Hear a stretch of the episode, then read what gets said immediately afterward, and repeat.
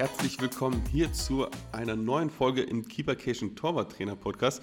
Und ähm, es wird eine ganz besondere Folge heute, denn wenn du richtig aufgepasst hast, habe ich tatsächlich noch gar nichts äh, zu WM 2022 veröffentlicht. Warum, weshalb, weswegen, das erfährst du dann auch noch in dieser Folge mit meinem Gast heute, mit Sascha Felter. Sascha hat einen eigenen Podcast, in dem er normalerweise ja, die Bundesliga analysiert aus Torhüterperspektive. Aber diesmal hat er sich natürlich auch äh, die WM zu Herzen genommen und jeden einzelnen Spieltag, jede einzelne Runde analysiert aus Torwartperspektive. Und genau darüber sprechen wir hier in diesem Podcast. Ein absoluter Experte ähm, in Sachen Torwartspiel, aber auch eben äh, was Analysen angeht im Torwartspiel. Und das habe ich mir nicht nehmen lassen, da Sascha im Einzelland. Bin auch sehr froh, dass er sich die Zeit dafür genommen hat. Und ja, viel Spaß hier bei dem Interview. Du wirst eine ganze Menge da für dich herausnehmen können und du hörst mich später nochmal. Hi Sascha, ich freue mich auf jeden Fall, dass du hier bist. Äh, ich habe dir äh, gerade auch im Eingangsgespräch einmal ganz kurz gesagt, ja, hat einen ganz bestimmten Grund, warum ich dich einlade äh, oder eingeladen habe. Da will ich gleich mal drauf eingehen, aber erzähl doch mal, wer ist Sascha Felter vielleicht für die Zuhörer, die hier dabei sind? Ja, erstmal Adam, vielen Dank für die Einladung. Ähm, freut mich sehr, hier zu sein. Und ja, wer bin ich? Also bin noch 26 Jahre, je nachdem, wann der Podcast herauskommt, wann es hört. Im Februar bin ich dann. Ja, ja, genau, gut, okay, dann haben wir immer noch Zeit. Da bin ich noch 26 Jahre höchstwahrscheinlich, wenn es recht zeitnah gehört wird. Ähm, bin seit ja, fast jetzt schon sieben, acht Jahren Torwarttrainer. Ähm, habe früher in Meuselwitz gespielt. Ähm, der eine oder andere kennt die Mannschaft der vielleicht Regionalliga Nordost. Habe dort so ein bisschen Anschlusskader, erste Mannschaft, aber vorwiegend eigentlich in der zweiten Mannschaft dort gespielt. Ähm, habe dann auch das Glück gehabt, mit Tomislav Piplica noch, glaube ich, ein Jahr oder sowas Torwarttraining gehabt zu haben. Also es war auch recht cool. Kopfball hat man zwar nicht trainiert, aber ansonsten äh, war das schon eine extreme Bereicherung. Ähm, ja, und habe dann halt eben versucht, mich dann dahingehend ein bisschen weiterzuentwickeln. Auch die Jungs, so das, was ja, einen im Profi mal irgendwie mitgegeben hat, ne, den auch ein bisschen weiter zu vermitteln. Ähm, ja, und habe dann eigentlich jetzt so den letzten zwei, drei Jahren so, eigentlich so mit Corona, habe ich dann angefangen, mich dann auch quasi medial so ein bisschen mehr in diese ganze Torwartschiene äh, reinzuarbeiten. Also ich bin eigentlich beruflich ähm, im, in der IT tätig und ähm, habe dann während der Corona-Zeit vor allem auf Twitter so Analysen gemacht äh, unter dem Hashtag Keeper-Analyse, wer es vielleicht schon mal gehört, gelesen hat. Ähm, da mache ich halt nach jedem Bundesligaspieltag eigentlich so eine kleine Szenenanalyse mit kleinen Fehlern oder guten Aktionen.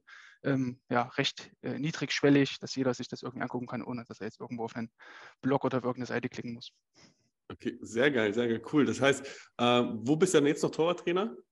Derzeit in Leipzig, tatsächlich bei Rotation Leipzig. Ähm, wir spielen siebte Liga. Mhm. Vielleicht der eine oder andere kennt den Verein, ist der Kindheitsverein von Marco Rose. Ähm, okay. Genau, und ja, das ist halt so das, womit wir halt aktuell oder womit ich halt aktuell arbeite mit den Jungs auf dem Platz, ähm, betreue da die Torhüter im ganzen Großfeldbereich, also ab C-Jugend dann bis zur ersten Männer hoch und ähm, ist halt immer eine, vollgepackte Trainingswoche, aber ja, ist halt immer noch das Schönste, ähm, wenn man dann auf dem Platz ist. Ähm, ich bin Torwarttrainer aus Leidenschaft und mir macht das Spaß und das ist eher das, was ich gerne mache, weil nur drüber, nur drüber schreiben oder nur drüber sprechen ist auch das eine, aber dann auf dem Platz stehen ist dann doch was anderes. Sehr geil. Das heißt, du hast deinen Handschuh in den Nagel gehangen, schon selbst. Ja, also wenn jetzt Not am Mann ist, dann spiele ich natürlich mal mit. Ähm, aber ich kann ja nicht sagen, ey, wir, wenn jetzt irgendwie ein Torhüter ausfallen oder sowas bei uns, dann geht der Torwarttrainer rein, wenn wir dann vielleicht einen aus der zweiten haben oder einen aus der A-Jugend. Ne? Das ähm, ja. schiebe ich lieber die Jungs vor, als einen, der lange nicht trainiert hat. Sehr geil, cool. Äh, jetzt muss ich natürlich fragen, ich meine, wir kennen uns ja ungefähr so zwei E-Mails lang, ne? Das ist ja so. Ausreichend. ja, also sehr geil, dass du auch einfach dann so spontan auch zugesagt hast.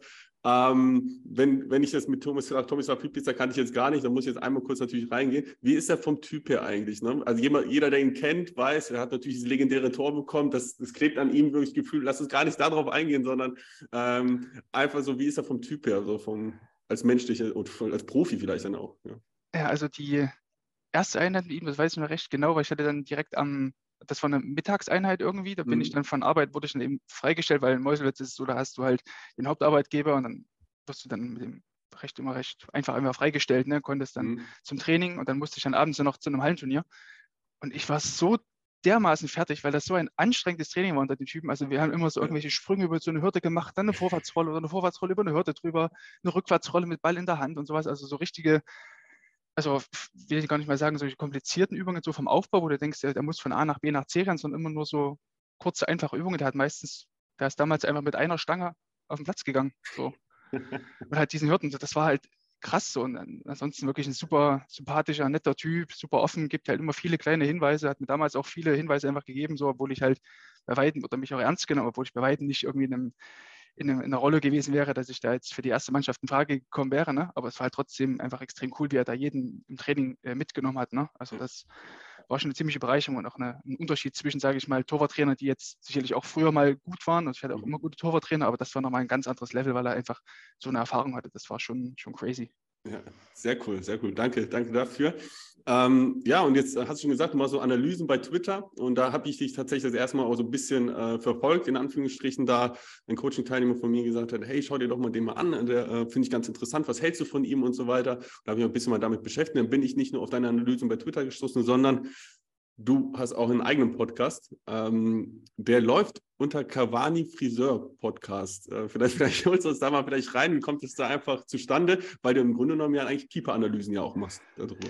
Genau, also Cavanis Friseur ist der ähm, unser Blog, den ähm, ein mittlerweile sehr guter Freund von mir, der Marco Stein, liebe Grüße an der Stelle, ähm, gegründet hat, glaube ich, 2013, wir haben, glaube ich, fast sogar zehnjähriges jetzt. Ähm, und ich bin dann durch einen Zufall, haben wir uns dann damals irgendwie über Facebook damals noch kennengelernt und haben dann so ein bisschen geschrieben. Und es war halt immer so ein Herzensprojekt von uns allen. Dann stießen dann immer weitere Jungs mit dazu, die halt auch über Fußball schreiben wollten. Und ja, mittlerweile ist es halt so, dass wir uns da jeder für sich so in dem ganzen Bereich äh, Journalismus oder eben Website-Design oder so weiter ähm, da reingefuchst haben und jeder da irgendwo in einem anderen Bereich angekommen ist. Also der eine schreibt halt für ein, für ein WDR, ähm, der andere ist halt jetzt irgendein Marketingmanager. Ich schreibe jetzt für elf Freunde zum Beispiel recht mhm. viele Texte. Also irgendwie ganz cool, dass es aus so einem Herzenprojekt zwischen irgendwelchen Typen, die sich halt übers Internet kennengelernt haben und auch schon daraufhin ähm, eine Freundschaft einfach gebildet haben. Ähm, das wieder uns ist so, ja, jeder seinen Weg gefunden hat. Der andere ist, glaube ich, noch bei Paderborn im Scouting mittlerweile tätig. Also jeder ist da irgendwie so seinen eigenen Weg darüber so gegangen. Und ja, mittlerweile ist es halt so diese, ähm, diese Plattform, wo dann die Podcasts, sage ich mal, veröffentlicht werden, die Keeper-Analyse-Podcasts. Ja, einfach weil die Umgebung schon da war. Also ich könnte jetzt auch einen losgehen, komplett eigenen Feed aufmachen, aber es ja. war halt alles schon da. Deswegen ähm, findet man das sowohl unter Cavani's Friseur als auch im Keeper-Analyse-Podcast findet man dann die ganzen Podcasts von mir. Sehr geil, cool. Und da habe ich mal in die eine oder andere Folge reingehört, fand das sehr spannend. Du machst das ja selten alleine, ne? wenn ich es richtig mitbekommen habe, sondern du hast eigentlich immer irgendwie einen Gast dabei, mit dem du die Dinge gemeinsam analysierst. Ne? Und ähm, fand das sehr cool, weil du jetzt auch dieses Format einmal hattest, Thema äh, ja, WM 2022. Du hast nach jedem Spieltag, Achtelfinale, Viertelfinale, Halbfinale und Finale eben ähm, ja, mal eine Analyse rausgehauen zu den Torhütern. Ähm, und ich habe dich hier eigentlich auch eingeladen, um, um diesen Grund dann nochmal da für alle darzustellen, weil ich tatsächlich kaum WM geschaut habe. Nicht, weil es mich nicht interessiert hat oder ich es boykottiert habe oder sonst irgendwie, sondern einfach Familienvater, Vater, zwei Kids äh, und eben dann auch noch Fortuna Köln war die ganze Zeit mitten in der Sonne drin und noch mhm. äh, andere Projekte kaum Zeit und das heißt, Fußball habe ich eher als Fan geschaut und wenn die Kids noch nebenher auf mir rumgetont sind. Das heißt, so als eine Analyse Konnte ich nicht und ich, deswegen gab es hier auch nichts bei mir ähm, im Grunde genommen hier im Podcast zum Thema WM. Und ich dachte, nee, das müssen wir noch aufholen. Vor allem, wenn der Sascha Bock hat, lassen wir darüber einen Experten hier mal reinholen, der es wirklich sehr geil macht. Also jeder, der einfach Bock hat, sich mal darüber auseinanderzusetzen, so wie Torwartanalysen funktionieren, gerne bei Sascha da mal reinhören im Podcast. Ähm, werden wir nachher alles verlinken, gehst du später nochmal drauf ein. Aber deswegen, ähm, habe ich hier eingeladen. Finde es geil, dass du Bock hast, einfach sich hier auszutauschen. Ähm, ja, und mir mal ein bisschen so von meinem Gefühl, wie ich es wahrgenommen habe, von dem gesehen habe, ob du mir bestätigst oder eben halt nicht bestätigst. Genau. Ja, ähm, wie kamst du denn so auf die Idee, diesen Podcast dann zu starten? Vielleicht diesen Bundesliga-Podcast, aber halt danach dann auch den, äh, den WM-Podcast. Ja, ich glaube halt, dass die, dass die Berichterstattung generell in, ähm, rund ums Thema Torhüter, Torwartleistungen recht eindimensional ist oder eigentlich nur, eigentlich gibt nur zwei Sachen, wenn halt ein Gegentor passiert. Entweder war haltbar oder unhaltbar so. Also es gibt ja, ja nur die, die, zwei Sachen so. Meistens ähm, tauschen sich dann halt so bei den einschlägigen Medien, ob das jetzt Sky ist, The Zone macht das einigermaßen okay so. Aber meistens sind es ja wirklich nur Leute, die halt nie im Tor gestanden haben ne? und dann darüber äh, schwadronieren und philosophieren, wo denn jetzt der Fehler lag. Ähm, und dann meistens noch nicht wirklich tiefgründig. Und da habe ich eben versucht, da einfach anzusetzen, erst auf Twitter und dann dachte ich, hey, Podcast wäre dann wahrscheinlich ganz cool, weil das dann ja doch immer recht schwierig ist mit Twitter. Den äh, 280 Zeichen mittlerweile ist man recht begrenzt. Ja. Ähm, dann einfach so darüber zu quatschen. Ähm, das war eigentlich so der einzige Grund, warum man das halt gemacht hat. Ähm, ja, und die Community ist halt klein, aber fein. Also habe das Gefühl, dass sich ja trotzdem immer jemand irgendwie gerne mit austauscht und irgendwie jeder trotzdem Bock hat. Und wenn wir auch irgendwie gestern mal bei uns im, im Podcast haben, ist dann eigentlich immer die, die Aussage, also Gäste im Sinne von Leuten, die jetzt aus äh, von irgendwelchen anderen Vereinsblocks sind, wie, weiß ich nicht, Gladbach hatten wir zum Ende der Saison oder zu, zum Ende der Hinrunde einen. Da ist halt immer so die Aussage, ja, ich kenne mich ja eigentlich gar nicht mit Torwartspiel aus, cool, dass ihr das macht. Und denke ich, ja, dann lasst einfach quatschen. Also das ist ja, ja.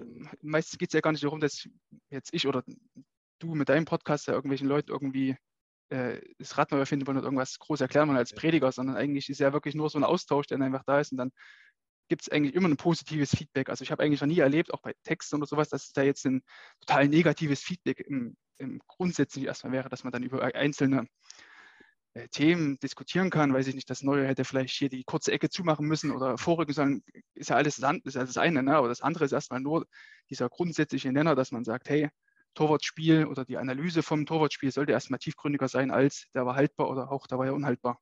Danke, nächste Szene. So. Ja, hundertprozentig gebe ich dir recht. Es ist ja auch so, dass äh, alle auch den Mund aufmachen. Wir haben 80 Millionen Bundestrainer, ne? wie eine Aufstellung auch sein könnte mhm. dann am Ende des Tages. Äh, genauso selbe kann man ja auch einfach über den Fußball, über den Torwart dann halt sprechen, zu sagen, okay, jeder darf da seine eigene Meinung haben. Ich finde, da gibt es auch nie ein richtig oder ein falsch sondern es ist halt einfach das auch das, was ich gelernt habe. Je höher man auch kommt, je mehr man sich auch, auch austauscht mit Torwarttrainern, die äh, wirklich in der ersten, zweiten, dritten Liga auch irgendwo unterwegs sind, es ist halt nie ein richtig oder ein falsch, sondern mhm. okay, mhm. was ist deine Ansicht und warum begründest du die so? Und solange du die begründen kannst, ist so alles easy, ist alles cool. Und deswegen ähm, finde ich das immer ganz spannend. Deswegen, ich habe es ja schon im Eingang gesagt, über Martinez müssen wir auch noch mal kurz sprechen, weil, ja. weil ich kenne deine Meinung so ein bisschen dazu und äh, ich habe da so eine eigene Meinung. Äh, genau, aber von daher äh, sehr, sehr cool. Äh, alright, jetzt sag mal, wie viele Spiele hast du denn geschaut jetzt bei der WM? Also ich glaube, Gruppenphase waren fast alle Spiele dabei, außer die jetzt irgendwie auf Magenta oder so liefen. Mhm. Ähm, die habe ich nicht komplett geguckt. Dann hatte ich irgendwie noch Anfang Dezember mal noch eine Woche als Trainerlehrgang äh, war, aber ansonsten fast alles, würde ich sagen. Also war schon sehr, sehr viel dabei. Es ist eine intensive Zeit gewesen, aber lag irgendwie, also ich hätte mich mehr gefreut, wenn das jetzt eine WM im Sommer gewesen wäre, die auch ein bisschen cooler gewesen wäre, so vom, vom, vom Drumherum. Ähm, das war nicht ganz so schön, aber ansonsten war das nur rein sportlich eine super WM mit dem super Finale. Ähm, das hat einfach großen Spaß gemacht, das so äh, aus rein sportlicher Sicht zu betrachten, das Ganze. Ja, ja, sehr cool, sehr cool. Das heißt, wenn du jetzt ein Fußballspiel schaust, kannst du überhaupt noch normal schauen oder musst du immer analysieren? Ach nee, das geht eigentlich schon. Also glücklicherweise sind ja die Torhüter jetzt gar nicht so oft im, im Fokus, wenn, also man hat jetzt irgendwie so eine, so eine totale Spider-Cam oder sowas, die von oben drauf guckt, wo man alles sieht. Ähm, ja, da geht das schon. Also ich sitze ja jetzt nicht da mit einem Blog oder so und notiere mir da alles, aber wenn ich wirklich gerade die, die Freitagabendspiele, die ja dann Einzelspiele sind bei der Zone oder so, in der Bundesliga mal schaue, dann denke ich mir so, ja, kannst du dich ein bisschen was aufschreiben, gerade wenn es auf den Podcast auch zugeht, den wir dann immer Montag nach dem Spieltag dann aufnehmen. Ähm, da muss man sich, glaube ich, einfach Notizen machen, um da ein bisschen was sagen zu können, ne? weil nur an Highlights das ab, ja, anzu, anzuschauen, ist schwierig. Ne? Wir sprechen natürlich in unserem Podcast halt immer nur über die ganzen Highlight-Szenen, weil das dann auch ähm, für die meisten Leute repräsentativ ist. Aber wir können ja nicht sagen, ihr wisst ja noch damals, als äh, Jan Sommer dort 53, in der 53. Minute Querpass gespielt hat, so äh, mit, direkt für den ersten Kontakt. Also müssen wir auch mal sagen, das juckt ja auch die allerwenigsten so. Das äh, ist für uns als Torwarttrainerinnen schön und Torwarttrainer schön, aber ansonsten ja nicht, glaube ich. Ja, sehr cool, sehr cool. Äh, dann erzähl doch mal so, äh, wie gehst du denn bei so einer Analyse vor? Wenn du sagst, ey, du schreibst dir da was auf, ähm, wie, wie machst du das? Wie handhabst du das? Hast du irgendwie so ein festes Formular oder eine klare Struktur oder wie, wie gehst du da vor? Naja, also wir können erst nur das rein Defensive sehen. Ne? Also wenn jetzt irgendwelche Torschüsse, also mhm. Paraden sind oder eben gehaltene Bälle sind, dann gucke ich eben erstmal schon, wo ist der Ball und wo steht erstmal der Torhüter. Weil ähm, wenn es erstmal darum geht, Torhüter zu bewerten oder das Torwartspiel zu bewerten, geht es immer erst um die Frage Druck oder Zeit. Ne? Also schiebe ich mhm. drauf oder versuche ich mir Zeit zu verschaffen, um vielleicht noch sauber den Abdruck zu kommen oder wie auch immer. Ähm, und das ist erstmal so das allererste. Dann hat der Torhüter einen sicheren Stand ne? ähm, oder macht irgendeinen Auftaktsprung oder irgend sowas, wo sind seine Arme vorm Schuss, unmittelbar vorm Schuss.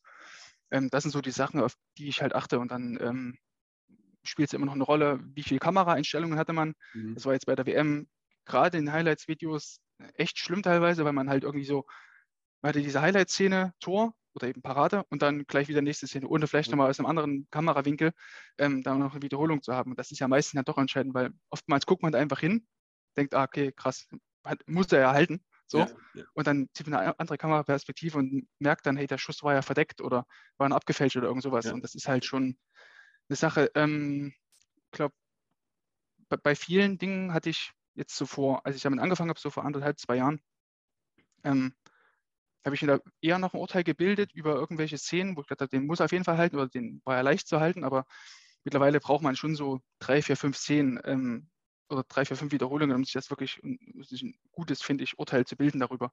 Und selbst dann findet man danach immer noch irgendwas. Aber mehr als fünfmal gucke ich es mir meistens nicht an, weil ja. dann kommt da, glaube ich, zu sehr in diese ganze Thematik rein, dass man sagt, ja, der hätte, ja, hätte er jetzt vielleicht den Fuß noch besser aufgesetzt, dann hätte er noch besser hinkommen können. Oder hätte er den Arm hier noch länger gemacht, der hinkommen können, weil dann wird es, glaube ich, zu, zu, detailliert und dann findet ja. man wirklich, oder sucht man nur noch das Haar in der Suppe, obwohl das eigentlich eine, eine gute, wohlschmeckende Suppe war, so diese, ja, diese Parade, wenn man so will.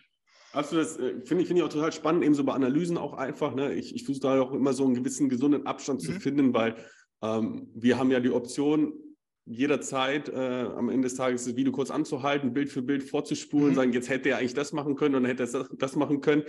Und ja, die Jungs, die auf dem Platz dann da stehen oder Mädels halt, je nachdem, die, die müssen das meistens bei 160 Puls halt irgendwie in einer Bruchteil einer Sekunde halt entscheiden. Und da halt immer zu sagen, boah, du hättest das und das machen müssen, ist halt natürlich halt auch immer super schwierig. Ne? Ich finde, das ist immer ein geiler Punkt, zu sagen, okay, wir müssen es analysieren, wir müssen gucken und dann halt eben Situationen im Training zu schaffen, zu sagen, mhm. okay, wie kriegen wir dann vielleicht bessere Entscheidungen wieder auf dem Platz hin, damit das halt wieder äh, vorgeht. Aber ähnlich so wie du sagst, boah, nur nicht einfach nur drauf und sonst den hättest ja, du jetzt haben müssen, sondern das muss man schon irgendwie auch begründen und auch mal mit einem besonderen Abstand, sage ich dann halt. Genau, auch. und es geht ja, glaube ich, auch, ist ja, glaube ich, bei dir auch ähnlich. Es geht ja nie darum, irgendwelche Torhüter dazu diskreditieren, sondern es geht immer nur darum, hey, welches Fehlerbild oder gut, Fehlerbild ist es ja nicht, weil Fehlerbild sind ja hier, ich finde fünf Fehler im, im linken Bild im Vergleich zum rechten, ja. sondern welches, ähm, welche Fehler wiederholen sich da einfach bei manchen Keepern. Ob das jetzt Timo Horn ist, der halt immer irgendeinen Auftaktsprung macht oder Neuer, der immer mit dem Arm nach hinten schwingt. Ne? Mhm. Wenn sowas sich halt wiederholt, das versucht man halt irgendwie nur anzusprechen. Aber also ich freue mich halt, egal welcher Keeper das ist, wenn der halt eine geile Parade hat. Also wer, wer bin ich da jetzt irgendwie zu sagen mit, ja. mit 26 Jahren und keinerlei äh, Profi-Erfahrung zu sagen, hey, du den musst du da halten, sondern es geht immer nur darum, hey, das und das hätte er oder sie äh, an der Stelle besser machen können. und, dann, und, dann, darf es auch mal unorthodox sein. Ne? Dann ist es, äh, ja, klar. ja, du, du, weißt, du weißt ja selber, wie es ist. Also meistens bist du halt irgendwie als Keeper froh, wenn du irgendwie einen Fingerspitze oder sowas, irgendwas dran bekommst. Ja. So ist doch egal, Hauptsache du hältst den Ball halt irgendwie und dann danach kann man halt immer noch irgendwie drüber sprechen, was hätte er vielleicht ein bisschen besser machen können, aber solange der Ball halt erstmal nicht im Tor ist, denke ich mir, ja, mein Gott. Ja. ja, sehr cool, sehr cool. Ähm, ich bin gespannt, was am Ende des Tages für dich ein Weltklasse-Torhüter ausmacht, aber da gehen wir gleich nochmal drauf ein. Äh, äh, lass uns da mal kurz in die WM dann da, da reingehen. Ähm, vielleicht erstmal so im Großen und Ganzen, bevor wir so auf einzelne Torhüter dann vielleicht mal reingehen. So, ähm, Gibt es denn für dich so irgendwelche übergeordneten Erkenntnisse so im Torwartspiel? Äh, ich weiß, ich habe im Finale, weiß ich jetzt nicht mit wem, Axel, glaube ich, hast, mhm. war da. Ähm, habt ihr darüber gesprochen, okay, ähm, so wie 2014 Manuel Neuer, ähm, war da vielleicht nicht. Gibt es denn noch irgendetwas, wo du sagst, große Erkenntnisse? Also im reinen Torhüterspiel nicht, außer vielleicht die Tatsache, dass jetzt gerade am Beispiel von Emiliano Martinez, der ja eine recht besondere, besondere Karriere hinter sich hat, ne, war lange bei Arsenal oder ist schon mit ähm, 17 Jahren aus, ähm, damals aus Argentinien zu Arsenal gewechselt, kannte dort die Sprache nicht, hatte dort äh, viel Heimweh und so weiter und wurde dann bei Arsenal immer wieder ausgeliehen und hat dann eigentlich nur durch eine glückliche Verletzung oder glückliche Verletzung, eine unglückliche Verletzung von Bernd Leno damals gegen Brighton ähm, eigentlich nur die Chance gehabt, in dieser äh, Corona-Zeit dann im Sommer 2020 dann irgendwie bei Arsenal zu spielen, hat eine riesen Saison dann damals noch gespielt, hat dann ja auch dann im FA Cup dann noch den, den Pokal quasi mit festgehalten im Finale. Ähm, und da sieht man, glaube ich, dass, dass man als Torhüter oft ähm, vielleicht einfach Geduld haben muss in ganz, ganz vielen Sachen, dass du, dass es nicht vielleicht einfach so ist wie damals zu der Generation ähm, eben mit äh, Manuel Neuer, die dann irgendwie mit Anfang 20 wenn wir eine WM gespielt haben und dann riesig gut waren und die Karriere ging immer nur gerade berg, bergauf so, dass es halt auch mal ganz einfach steinig sein kann, dass man vielleicht auch Geduld haben muss in ganz, ganz vielen Sachen. Auch Unu, der bei, bei Sevilla ja auch in den letzten Jahren erst so richtig ähm, da zum, zum Topkeeper avanciert ist, der ja auch eine fantastische WM gespielt hat ähm, für Marokko das ist, glaube ich, das einzige Takeaway, was ich so hatte bei dieser Bob, WM. Bob hat bei Niederlanden ganz besondere Ja, Fall. ja, klar. Ja, super, genau. Gut, dass du das ansprichst. Genau, ich habe schon wieder äh, vergessen. Das ist auch genauso ein Fall. Ne? Äh, ja. Vorher noch kein einziges Länderspiel gemacht mit, mit Ende 20 und kam dann auf einmal bei der WM rein als, als Stammkeeper noch vor Justin Beilo, der ja eigentlich so der, der ähm, Keeper war, den, den die Niederlande hätte spielen lassen sollen. Und Marc Flecken war gar nicht mit dabei. Ne? Das ja. sind ja alles so, so Geschichten gewesen. Und ich glaube, das ist so eine, so eine Lehre aus, diesem, aus dieser äh, WM nur für Torhüter. Und cool. äh, gerade für junge Torhüter auch, muss ja nicht mehr im Profibereich sein, sondern kann ja auch für, für unsere im Amateurbereich sein, ne? dass man einfach ja. sagt, hey, es ist nicht immer so, dass es immer nur bergauf geht. Manchmal brauchst du halt einfach die Geduld, mehrere Jahre vielleicht, und dann musst du halt deine Chance trotzdem auch nutzen, wenn sie da ist. Finde find ich cool, dass du es ansprichst, weil einfach, äh, also ist mir tatsächlich so nicht bewusst gewesen jetzt, mhm. aber wo, wo du es so sagst, echt geil. Ähm, weil es ist ja oftmals so, dass halt auch in den Medien immer wir immer nur, und wenn wir jetzt auch mal weg von Torhüter gehen, ne, so auch so, so ein mhm. Kai Havertz, ähm, ähm, hier der äh, Florian Würz und so weiter. Mhm. Wir Mbappé, wir hören immer nur diese Superstars und sonst irgendwie, die dann halt alle mit 19, 20, 21, ne, hier Mukoko, der Nächste, der halt schon mhm. mit 18, 19 Jahren A-Nationalmannschaft spielt und so weiter. Und da vergleichen sich auch viele und so weiter und sagen, okay, ja gut, wenn ich das jetzt nicht packe in dem Alter, ne, sei es jetzt Torhüter oder Feldspieler, dann ist es eigentlich schon vorbei. Und im Grunde genommen ist eigentlich so eher so der untypische Weg zu sagen, dass dass alle Feldspieler mit 18, 19 oder auch Torhüter mit 18, 19 ihre ersten Bundesligaspiele machen oder so weiter, sondern mhm. das ist eher eine Ausnahme und äh, dass oftmals der Weg halt sehr lang sein kann, eben 22, 23, 24, 25 vielleicht auch tatsächlich ähm, ja, den Durchbruch zu schaffen, Anführungsstrichen, aber dann machst du vielleicht nicht deine 200 Spiele, aber machst immer noch 100 Spiele oder so weiter. Ne? Ja, bist halt, also jetzt im Falle von Martinez halt Weltmeister und hast halt einen erheblichen Anteil daran gehabt. Ähm, oder nur aus der Bundesliga, so Marc Flecken, Stefan Ortega, die halt irgendwie vor ein paar Jahren nach dritte oder in der zweiten Liga irgendwo ja, gegurkt sind. Geiles Beispiel, Ortega, genau. Ne? Ja, oder, oder Flecken, als er dort hier gegen, gegen wie war denn das, als er dieses komische, als er noch was getrunken hat im Tor und da kam da dieser Schuss von der Mittellinie direkt nach dem Anstoß oder so, wo er ja. auch was gespürt in den Medien war. Das ist halt alles so, aber es, ging, es geht halt trotzdem immer weiter. Also klingt immer ja. platt, aber ähm, das sind halt so Sachen, die ähm, finde ich, in den letzten Jahren so besonders mhm. auffällig waren. Und äh, vielleicht mal äh, zurückkommt auf deine, auf deine äh, Frage zu Beginn. Ne? Das ist, also 2014 gab es natürlich mit Manuel Neuer diesen einen Quantensprung, aber das, wenn wir ehrlich sind, war auch der absolute, also die absolute Ausnahme so in, in der Konsequenz, wie er es auch durchgezogen hat. Das gab es danach, danach auch nicht mehr, weil halt jeder gesehen hat, ey, das geht einfach so nicht. Das kann halt, kannst du halt nur spielen, wenn du halt A, eine Mannschaft hast, die vielleicht auch sehr hoch steht und die das auch irgendwie in Kauf nimmt und halt ein Torhüter hast, der das auch mit, mit dem Mut und auch mit, der, mit, der, mit dem Tempo, was er einfach hat und auch der Antizipation, das ist halt einfach einmalig gewesen so. Ähm, deswegen erwarte ich da auch überhaupt gar nicht von irgendwelchen Torhütern, dass da, dass die sowas ähnliches spielen. Ähm, Finde ich auch ein bisschen blöd, wenn das dann nur darauf reduziert wird. Hundertprozentig, ja. ja ähm, weil, weil was spannend eigentlich an der ganzen Geschichte ist ja eigentlich, dass, glaube ich, Manu Neuer dann in der Saison 2015, 2016, also ein mhm. Jahr danach, ähm, und glaube ich 16, 17, äh, das boah, vielleicht irre ich mich auch total, aber das habe ich so mitbekommen ähm, in, der Diskussion mit anderen Torwarttrainern dann auch, ähm, die im Profibereich unterwegs sind, dass er der defensivste Torhüter war in der ganzen Bundesliga. Witzigerweise. So Im Sinne von äh, ab, ab, abgefangene Bälle außer des 16 oder so? Genau, also komplett mhm. eher sich eher mehr im Ziel vertraut hat, weil da eigentlich seine Stärke halt auch ist, nochmal um 1 gegen 1 und so weiter zu agieren und mhm. so weiter. Dann, ne? Dass er dann eher nicht mehr diese Bälle, diese Ausflüge hatte. Ja, ich weiß ja. nicht, wer dann Trainer wurde und das sich umgestellt hat, vielleicht das Spiel auch und so weiter. Ne? Ähm, dass dann er eigentlich nach der WM 2014 eher zu den defensiveren Torhüter gehört hat. Witzigerweise ja. halt auch. Ne? Ja, und, und, alle anderen dann halt das irgendwie nachmachen wollten, dass da gefordert wurde oder so. Ja. Ähm, aber ich finde es halt immer noch, also ich bin immer noch traurig darüber, dass irgendwie Christian Titz niemals ähm, oder Christian Titz und Manuel Neuer niemals zusammengearbeitet haben, weil Manuel Neuer so in dieser Rolle, wie es, wie es Christian Titz mit seinen Torhütern jetzt aktuell in Magdeburg zum Beispiel macht, ähm, würde ja. ich sehr, sehr gerne mal sehen, ähm, ja. dieser hohen Torwartkette. Aber in diesen Genuss werden wir wahrscheinlich alle niemals kommen. Ja, wahrscheinlich nicht mehr. Der FCB wird nochmal sagen, hey komm, Julian, ein Spiel, bist du mal kurz raus und den Christian jetzt mal kurz her, aber wird leider nicht passieren, glaube ich. Ja, glaube ich auch nicht. naja, äh, mal sehen, mal sehen. Ähm, auf eine Sache würde ich dennoch gerne mal eingehen, was ich jetzt bei euch im Podcast dann noch gehört habe, ist Thema äh, Zahlen und Offensivspiel. Mhm. Ähm, da ist jetzt aufgefallen, ist euch aufgefallen, ähm, ja, dass Martinez und Lori ungefähr halb so viele Ballkontakte in der ganzen WM hatten am Fuß, am Fuß, ne, mhm. wohlgemerkt, ähm, hatten als in der WM 2018. Das mhm. die Torhüter, ne? Ähm, genau, vielleicht kannst du einfach nochmal reingehen, was da euch vielleicht so aufgefallen ist, wie die Zahlen vielleicht auch nochmal sind, um einfach das klar zu machen. Mhm. Du hast netterweise halt zum, im Vorgespräch schon gesagt, dass ja die, die Rückpassregel ähm, nach der WM 2018 erst eingeführt wurde. Ähm, weswegen ja. ich natürlich jetzt hier ganz galant sagen kann, hey, das liegt, oder sagen könnte, leicht, es liegt auf jeden Fall da, es liegt auf jeden Fall daran, genau. oder vielleicht, genau.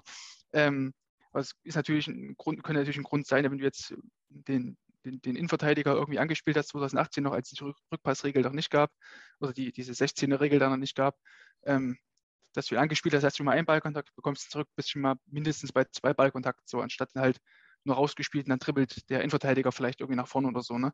Ähm, aber dennoch glaube ich, es wird jetzt nicht 50 Prozent sein, dann wäre es vielleicht 70 Prozent. Ja, oder? genau, genau, also, genau. genau. So, aber ich ähm, vermute halt auch, gerade wenn du jetzt Frankreich gesehen hast, die ja auch mit einem ja mit dem Rumpfkader angetreten sind im Vergleich zu dem, was sie eigentlich äh, mitgenommen oder hätten mitnehmen können. So waren mhm. ganz, ganz viele Spieler verletzt, ob das Kanté war, Pogba war. Ähm, dann denke ich, dass Frankreich da eher auf Sicherheit spielen wollte. Da haben wir auch schon bei der äh, EM 2021 da recht, ähm, recht konservativen Fußball gespielt, also jetzt gar nicht groß hinten rausgespielt, sondern eigentlich meistens die Bälle lang. Es war wirklich eine ganz klare Option für Lloris hinten mit Innenverteidiger aufzubauen oder äh, Außenverteidiger manchmal noch. Ähm, dann ging das schon, aber ansonsten ist ja eher eine schnörkellose Spielweise gewesen, lang die, die, die Bälle versuchen zu schlagen, im Idealfall auf Griezmann oder dann Giroud, der, wenn er noch gespielt hat, ähm, ihn da zu suchen. Ansonsten glaube ich schon, dass das da in die, in die Spielweise mit äh, des, oder die Vorgaben des Trainers einfach mit reingepasst hat, das Ganze, wie Lloris gespielt hat. Und Martinez ist es auch in der Premier League nicht dafür bekannt, jetzt den allerfeinsten Ball hin rauszuspielen. Also ich traue erstmal jeden Torhüter, ob das jetzt erste, zweite oder sogar dritte Liga ist, zu, einen sauberen Ball über 40 Meter mit links und rechts zu spielen. Das mhm. traue ich jedem auf jeden Fall zu. Aber es geht ja meistens darum, dann ne, einen sauberen Pass irgendwie ja, vielleicht mal über die Sechs zu spielen oder so, ähm, flach, scharf. Und das hat er einfach nicht so drin. Er ist dann eher an den, den halbhohen Bällen, die gechippten vielleicht auch mal ganz gut, aber eher zentral hinten über die, über die Mittelfeldreihe des Gegners drüber. So mhm. dieser Zone oder diesen Zwischenlinienraum, da ist er eigentlich am, am stärksten. Deswegen, ähm, glaube ich, hat er sich dann eher auf die langen Bälle dann auch immer äh, fokussiert. Mhm.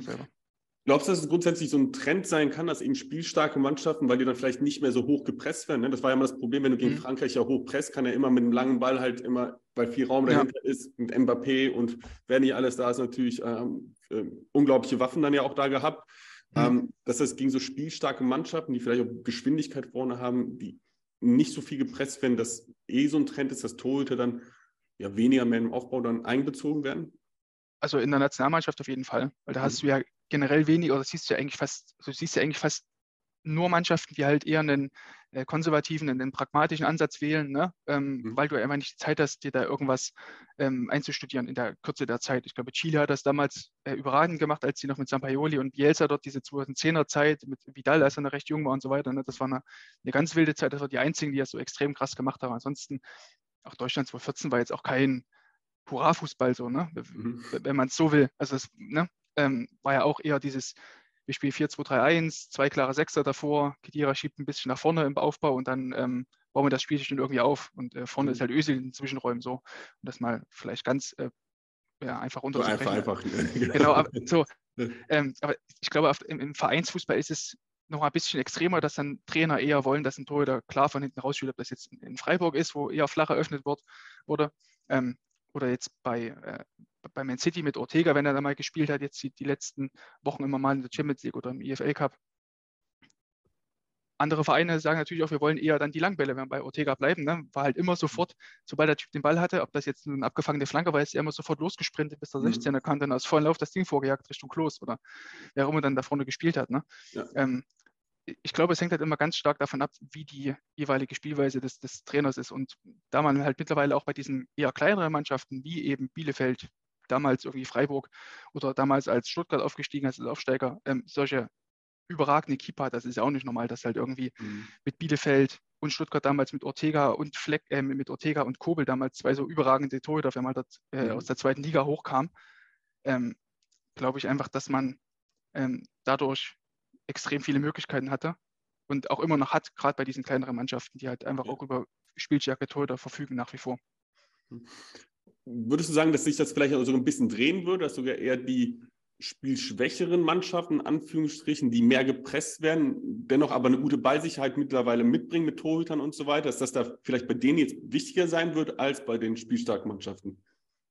Weißt du, was ich meine? Mhm. Ja, ja, ich weiß nicht. Ähm, also ich glaube auf jeden Fall, um vielleicht auch mal Entlastungsballbesitzphasen hinzubekommen, auf jeden Fall. Ähm, aber nehmen wir jetzt bloß mal Augsburg oder Mainz, ne, die mhm. auch tendenziell eher nach unten gucken müssen. Die haben jetzt auch mit Gikiewicz und äh, Zentner auch zwei Keeper drin, die jetzt nicht unbedingt spielstark sind, würde ich jetzt mal sagen. Ne? Dafür ähm, zumindest. ja, genau. Also da, da, kommt dann eher wirklich der, der, der lange Ball der an Zweifel. Aber auch da, Augsburg hat halt drei Bullen dort vorne drin, die halt die Bälle irgendwie vorne festmachen, mhm. Berisha oder so, ne? oder halt mhm. ähm, Dimirovic, das spielt halt auch alles in die Spielweise mit rein. Deswegen ähm, muss man halt auch als Mannschaft immer gucken, welche Möglichkeiten habe ich mit meiner Mannschaft, welche Möglichkeit oder welche Option bietet mir jetzt auch mein Torhüter. Es gibt sicherlich Torhüter, die halt wesentlich spielstärker sind als, als in Gikiewicz. Bin ich mhm. fest davon überzeugt oder auch jetzt, weil es immer diese Gerüchte mit Finn Dahmen gibt oder sowas, kann mir auch vorstellen, dass er dem natürlich ja, mit seiner fußballerischen Fähigkeit da ein bisschen weiterhelfen könnte, aber bringt es dann am Ende des Tages was, wenn dir deine Spielweise ist, dass du zwei von drei Bällen eh bloß lang schlägst von auf deine zentralen Stürmer. Also dafür ist ja, mhm. es klingt jetzt blöd, aber dafür ist ja ein Gikiewicz allemal gut. So, also das, wie gesagt, den traue ich halt, ich traue es jedem Torhüter zu, den Ball über 40 Meter da hinzuschlagen. Also wenn er das nicht so kann, dann vielleicht Spieler Job. Genau. Ne? Das ist ja, ja. Ähm, cool, top, danke für deinen Einblick da. Eine, eine Frage noch, um so mein Gefühl zu bestätigen oder nicht zu bestätigen, was ich jetzt so bei den Spielen, die ich gesehen habe. Ich habe das Gefühl, dass vermehrt mit Flanken gearbeitet wurde. Also dass Flanken immer wichtiger wurden halt dementsprechend, weil das Zentrum oft natürlich sehr dicht gemacht wird von den äh, gegnerischen Mannschaften. Ähm, das ist auch das Gefühl gehabt, dass mehr Raumaktionen, da wird sicherlich vom DFB irgendwann wieder mal so eine Analyse kommen, äh, wie mhm. viele Aktionen da im Raum da gab und so weiter. Dass es tatsächlich so gewesen ist oder war das tatsächlich vielleicht nur ein Spiel, wo, wo ich hingeschaut habe? Ja, genau.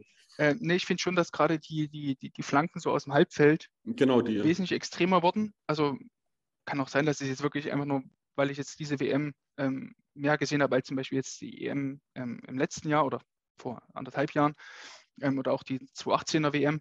Ähm, aber es hat mir, ist, mir doch ist schon ziemlich aufgefallen, dass da recht viele Flanken aus dem Halbfeld waren, wo auch die Keeper dann schnelle Entscheidungen treffen müssen. Ne? Das ist ja auch, wenn man jetzt mal nur auf das Torwartspiel guckt, ist ja auch das, oder für, auf uns Torwarttrainer guckt, ist ja auch gerade das, was dann auch am schwierigsten äh, auch zu trainieren ist. Ne? Und auch da die, die, den Keepern da auch die, die ähm, die Möglichkeit zu geben, auch Fehler zu machen, ist dann ja auch recht, oder sehen viele Cheftrainerinnen, Cheftrainer vielleicht auch nicht ganz so, weiß ich, ja. wie du das jetzt siehst, ne? aber es ist ja, glaube ich, das Schwierigste, was man irgendwie trainieren kann. Ne? Ja, 100 Prozent. Ich bin aber auch, äh, dass ich gestern noch ein Gespräch gehabt mit, mit ähm, Torhüter, wo ich gesagt habe, hey, du wirst es nicht lernen in der Raumverteidigung, wenn du nicht Fehler machst. Also du mhm. musst da rausgehen tatsächlich, um irgendwie Fehler zu machen. Natürlich am liebsten nicht irgendwie in einem Punktspiel, äh, mhm. wo es dann halt tatsächlich schon im Ergebnisfußball, im Erwachsenenfußball auch so geht, aber vor allem jüngeren Torhütern. Ich habe immer, immer empfohlen, egal 16, 17, 18, 19 Jahre, 15 Jahre lang, äh, 15 Jahre alt, einfach immer geh raus, geh raus, geh raus und dann nur wenn du rausgehst, weißt du, den Ball werde ich nicht bekommen beim nächsten Mal. Das heißt, mhm. das heißt, du musst die Fehler machen, die Erfahrungen machen, drunter herzulaufen. Sage ich persönlich, ansonsten wird es schwierig, es zu lernen, wenn du immer darauf wartest, den richtigen Ball abzufangen. Und den richtigen Ball fängst du erst irgendwann ab, nur das Gefühl, wenn du, glaube ich, viele Fehler in der Position gemacht hast oder in dem Raum gemacht hast. Glaube ich persönlich. Ja. Da gehen wir jetzt einmal davon aus, dass die ganzen Torhüter, die jetzt bei einer WM gespielt haben, ähm, die Fehler alle hoffentlich schon gemacht haben. Ne? Dann, ähm, ja. Aber selbst bei denen kommen dann ja auch trotzdem noch Fehler bei raus. Ne? Also wenn, wenn, die sich jetzt da irgendwie in, in der Raumverteidigung da verschätzen, ob das jetzt Flanken sind oder eben dann nur im Reihen rauslaufen sind. Ich erinnere mich dann noch an so eine Szene, ähm, Wales gegen Iran oder sowas war das, glaube ich, als dann der, der walisische Keeper Hennessy dort äh, rausgestürmt ist und dort den äh, Taremi von Iran dort komplett umge, umgeflext hat, also sich total verschätzt. Also, und der Mann ist halt auch über 30, also weit über 30, ne? Das ist, glaube ich, immer ein ganz, gute, ähm, ganz guter Anhaltspunkt auch für, für unsere jungen Keeper zu sagen, hey, selbst die machen Fehler. Das ist bei einer WM, das passiert alles. Mussten da zwar nicht so umschrubben, aber dann versuch genau, wenigstens genau, irgendeine Entscheidung zu treffen, weil nur so lernst du halt was. Ne? Also wenn du dann halt, also eine Entscheidung wäre ja auch, versuch ganz hinten, da ganz klar hinten zu bleiben, auf die Zielverteidigung wieder zurückzugehen, jetzt zum Beispiel nur von Flanken oder so. Ja. Aber versuch nicht irgendwo im, im, im luftleeren Raum irgendwie rumzustehen. Absolut. Ja, also ich sage mal, das, also ich glaube, das fängt immer an, um eine gute Entscheidung zu treffen, dass du anfängst, deine richtige Position zu finden, auf die mhm. Situation angepasst. Ich glaube, wenn du da schon in einer schlechten Position bist, triffst du auch nachher schlechte Entscheidungen, weil wenn du zum Beispiel einen halben Meter zu weit hinten stehst, entscheidest dich vielleicht doch drin zu bleiben, statt rauszugehen, stehst zu weit vorne, mhm. gehst du raus, obwohl du vielleicht hättest hinten bleiben sollen und so weiter. Ne? Mhm. Ne? Also das heißt, da, für mich ist immer der Ansatz, erstmal die richtige Position zu finden. Das zweite ist das Thema immer Impulskontrolle halt auch zu wahren, zu sagen, nicht ja. einfach nur zu reagieren, nur weil da gleich was passiert. Am Ende des Tages sehr vereinfacht gesagt. Und dann im dritten Schritt halt eben die Entscheidungsfindung dann zu vereinfachen durch die zwei Dinge, ähm, dass du halt einfach sagst, ich gehe, wechsle in die Zielverteidigung oder ich gehe jetzt eben in den Raum raus. Aber das ist halt, ähm, ja, nicht ganz so easy, ist einer der ja, schwersten Dinge. Vor allem das auch im Training nachzustellen, ist halt oftmals dann äh, auch nicht immer ganz easy, weil du nicht immer denselben Gegnerdruck bekommst, vielleicht auch selber nicht die Qualität hast, den Ball so zu spielen, deine Tore vielleicht dieselbe Qualität haben, wie Feldspieler den Ball zu spielen. Äh, ja, und im Training, in Spielform spielst du dann doch eher vielleicht ein 7 gegen 7, 8 gegen 8 oder dann kommst du gar nicht zur halt auch, Situation. Man hast halt auch gar nicht meistens so eine Spielhistorie mit dabei, ne? Also ja. lass das mal irgendwann in der 90. Minute sein, ne, dann entscheidest du dich vielleicht eher mal hinten zu bleiben ne, oder da rauszugehen. Ähm, oder du hast halt bisher 70 Minuten ein Bombenspiel gemacht und dann auf einmal die 71. Minute und dann genau. gehst du wahrscheinlich eher mal raus. Ne? Ja. Genau, und dann hast du einen mentalen äh, Knacks irgendwann und sagst, jetzt gehe ich doch nicht mehr, überhaupt nicht mehr raus. ja, ja klar, so, kann, kann ja alles passieren, klar. Das kannst du halt ja. leider nicht nachstellen. Ja, aber sehr cool, top. Ähm, ja, was macht denn für dich so ein Weltklasse-Torhüter aus? Schwierige Frage. Ja, ganz, ganz schwierig. Also auch, weil ich derzeit noch an einem äh, Stück für elf Freunde der schreibe. Ähm, mhm also an so einem Torwart-Guide, wo, woran man quasi einen Top-Torhüter erkennt. Ähm, mhm. und ich bin da wirklich, also es, es gibt da, glaube ich, auch gar keine, gar keine eine Schablone, die auf einen Torhüter passt. Also ich finde halt auch nicht, dass mal eine neue und Weltklasse, also äh, doch, also er ist Weltklasse, aber so ja. jetzt, wie er es ausführt, ist es eigentlich auch nicht so dieser, dieser Standard, ne? Wir haben mhm. über sein. Das Idealbild, ähm, was man genau, sich Ideal, Kopf der, der, ist ja eigentlich komplett weit weg von diesem ganzen Idealbild. Ne? Wenn, wenn ja. man sieht, wie er manchmal so seitliche Bälle, so dieser Baggerbewegung so neben dem Körper teilweise noch fängt oder seinen Auftaktsprung, Arme ja. nach hinten geschwungen, das ist ja alles weit weg von diesen ganzen Leitbildern, die der DFB da irgendwie das mal ausgibt, aber er ist trotzdem auf allen Fotos mit drauf. So, also, aber ja, gut. Hundertprozentig, ja. Also ich glaube, wenn ich mir jetzt einen malen, backen, müsste, irgend sowas, ähm, würde, glaube ich, recht viel von dem rauskommen, was Gregor Kobel hat. Viel mhm. von dem rauskommen, was Oliver Baumann taktisch macht. Mhm. Und technisch auch Marc Flecken und Marvin Schwebe machen. Also mhm. da kommt man, glaube ich, so ungefähr dazu rein. Also das heißt die Hoffenheimer Torwartschule. Die gefällt mir. Das, ja, ja, ja, ja, klar, ja, so kann man oder? fast sagen. Also, also wenn man sagt, man halt sehr viel richtig, ja. ja. Kobel war ja da gewesen, äh, Schwäbe war, glaube ich, auch mal in Hoffenheim, wenn ich es richtig im Kopf habe. Ne? Genau, war ein oder zwei Jahre dazu da. Genau. genau. also muss jetzt nicht immer nur die Arbeit von Michael Rechner sein, äh, genau, dessen Arbeit ich sehr, sehr schätze natürlich. Ne?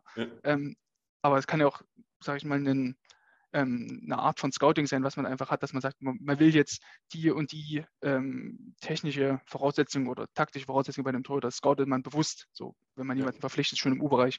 Ähm, aber es ist schon auffällig, dass die ganzen Torhüter, die jetzt da aus Hoffenheim kommen, einfach taktisch und technisch sehr, sehr gut sind. Auch guten Castells ist ja genau das Gleiche. Also ähm, da gefällt mir schon sehr, sehr viel. Also gerade bei Gregor Kobel finde ich einfach so seine Ausstrahlung, seine, seine, einerseits seine physische Präsenz, aber auch so seine mentale Präsenz ist einfach äh, brutal, wie er sich nach jeder äh, äh ja, Parade dort selber pusht und hoch, mhm. hochpeitscht. Das ist schon, schon klasse. Ähm, und auch seine, ja, seine Art und Weise, wie er jetzt ähm, 1 gegen 1 Situationen verteidigt, wie schnell er mhm. schaltet, nochmal nach vorne schiebt, den großen Block stellt, ähm, welche Varianz er einfach da drin hat, das äh, finde ich sehr, sehr gut.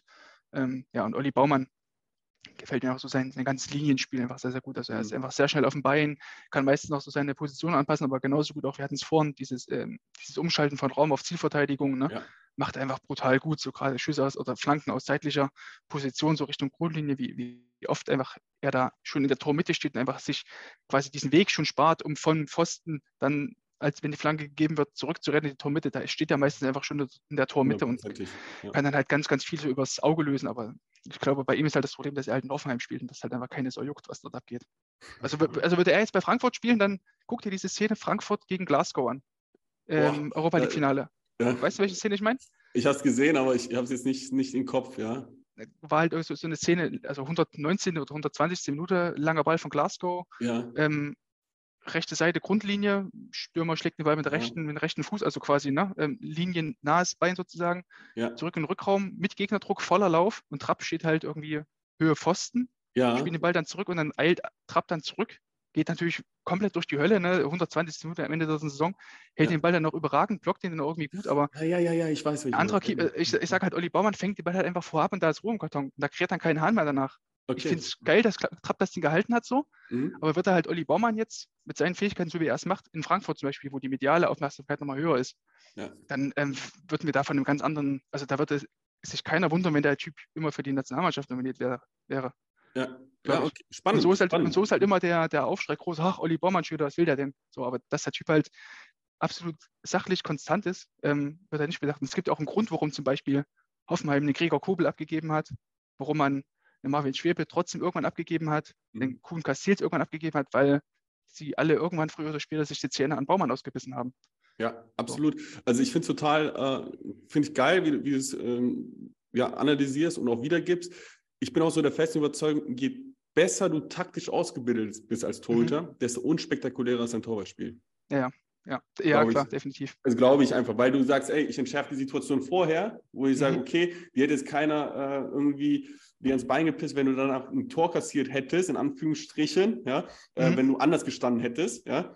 Ähm, aber wenn du den dann hältst, dann ist es meistens die Szene. Dann ist es meistens genau. überall dieses, weil du einfach sagst, okay, ich habe äh, im Grunde genommen nichts mehr zu verlieren, aber dann hältst du den halt einfach. Da siehst halt mhm. extrem spektakulär. Deswegen glaube ich, je taktisch besser du bist, besser von der Positionierung bist, von deiner Entscheidungsfindung her bist, wird, ist ein Torwartspiel einfach unspektakulärer, glaube ich.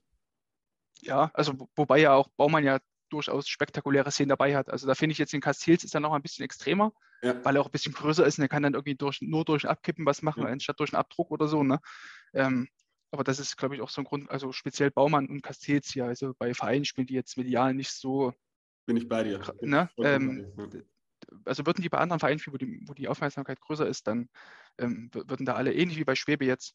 Ähm, mhm. Die Köln-Fans sind ja völlig verrückt, nachdem auch absolut zu Recht auch wieder so, so ein verrückter Karrieregang. Der wechselt irgendwie zu Brøndby, ähm, wird dort Meister und dann. Fenster, ne? ja, so. genau, genau. Wechselt dort zu Brøndby, die jetzt übrigens auch einen geilen Torhüter haben. Mats Hermansen sollte man sich auf jeden Fall merken, den Namen.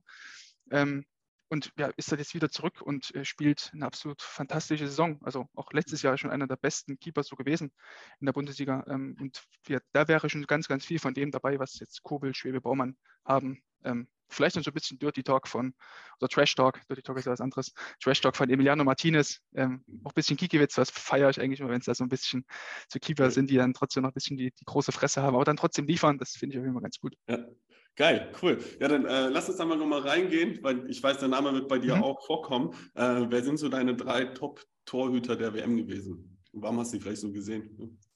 Genau, also bei mir war es auf jeden Fall Martinez an, an 1. Ähm, einfach weil er eine brutale Ausstrahlung mhm. in den ganzen K.O.-Spielen hat. Also jetzt mal fernab der, der Elfmeter ähm, schießen, die natürlich extrem wichtig waren. Und da hat er auf jeden Fall eine, eine ganz große Aktie dran, dass da die, die Schützen jeweils immer vergeben haben von, von der Niederlande und auch dann am Ende von, von Frankreich.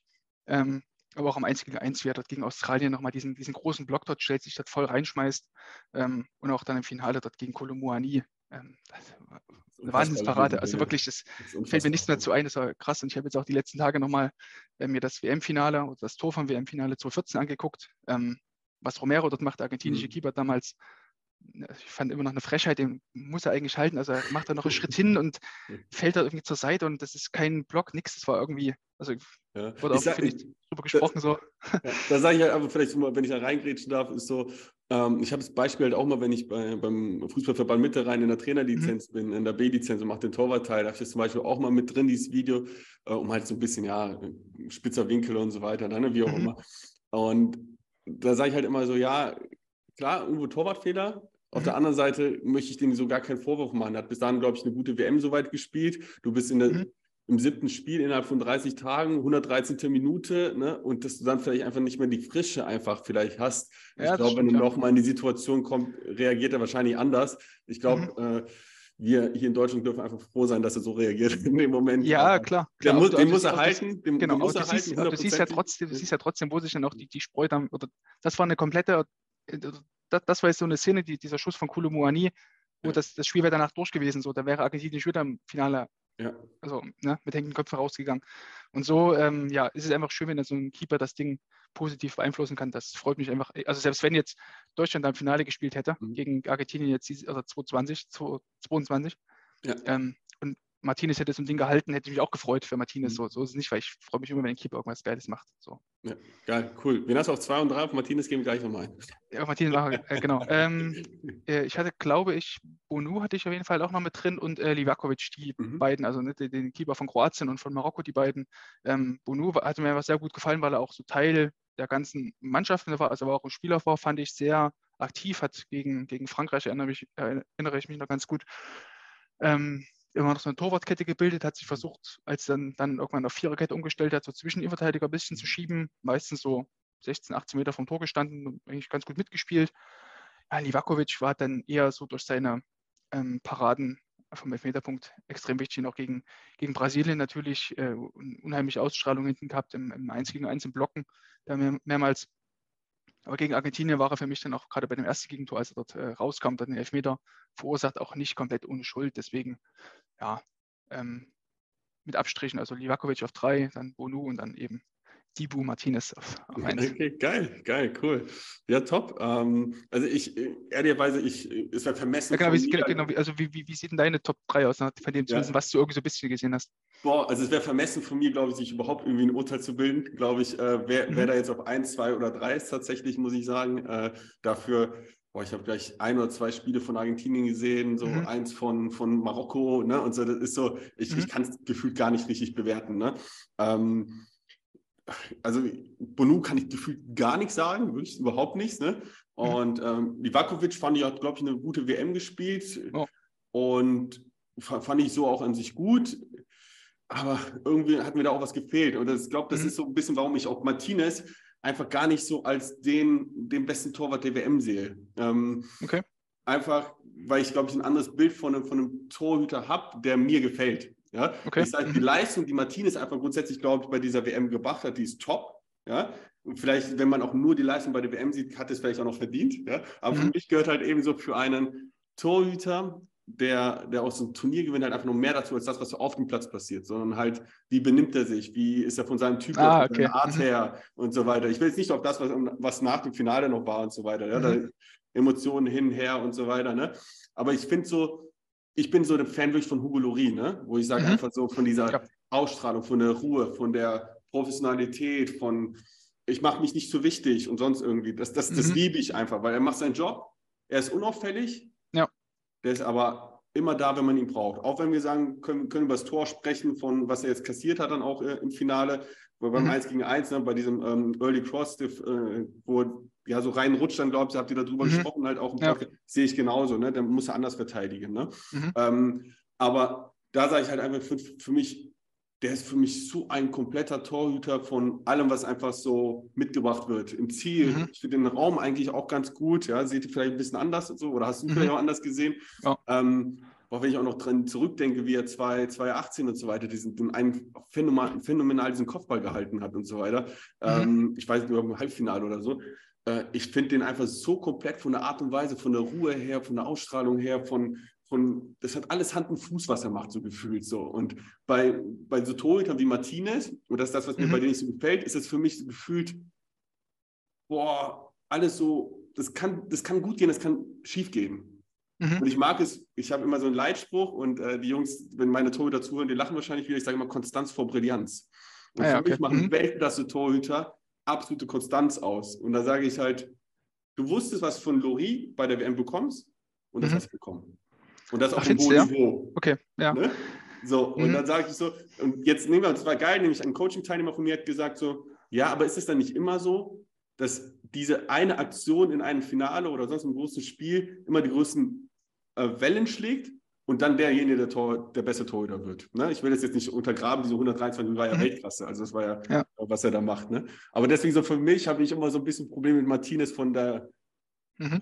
ich glaube, das ist eher so ein Ego-Problem, glaube ich, als dass ich das nur nicht dann, nicht dann betrachten kann tatsächlich. Ja, also ich, ähm, ich bin voll bei dir, also Loris, wie er quasi also der spielt ja schon seit zehn Jahren bei Tottenham, ist mhm. nicht umsonst dort Kapitän. Ich habe damals auch diese, diese Tottenham-Doku auf Amazon geguckt, ja. ähm, das, wo, ne, Inside Tottenham oder wie das hieß ähm, war extrem krass, was, was er für eine Ausstrahlung, was er auch von Standing in der Mannschaft hat. Du hast ja dort schon eine ziemlich krasse Mannschaft mit Harry Kane, mit Heumann Son, äh, Eric Dyer, die dort halt auch absolute Führungsspieler eigentlich auch sind, ne? auch mit äh, Mourinho damals noch als Trainer.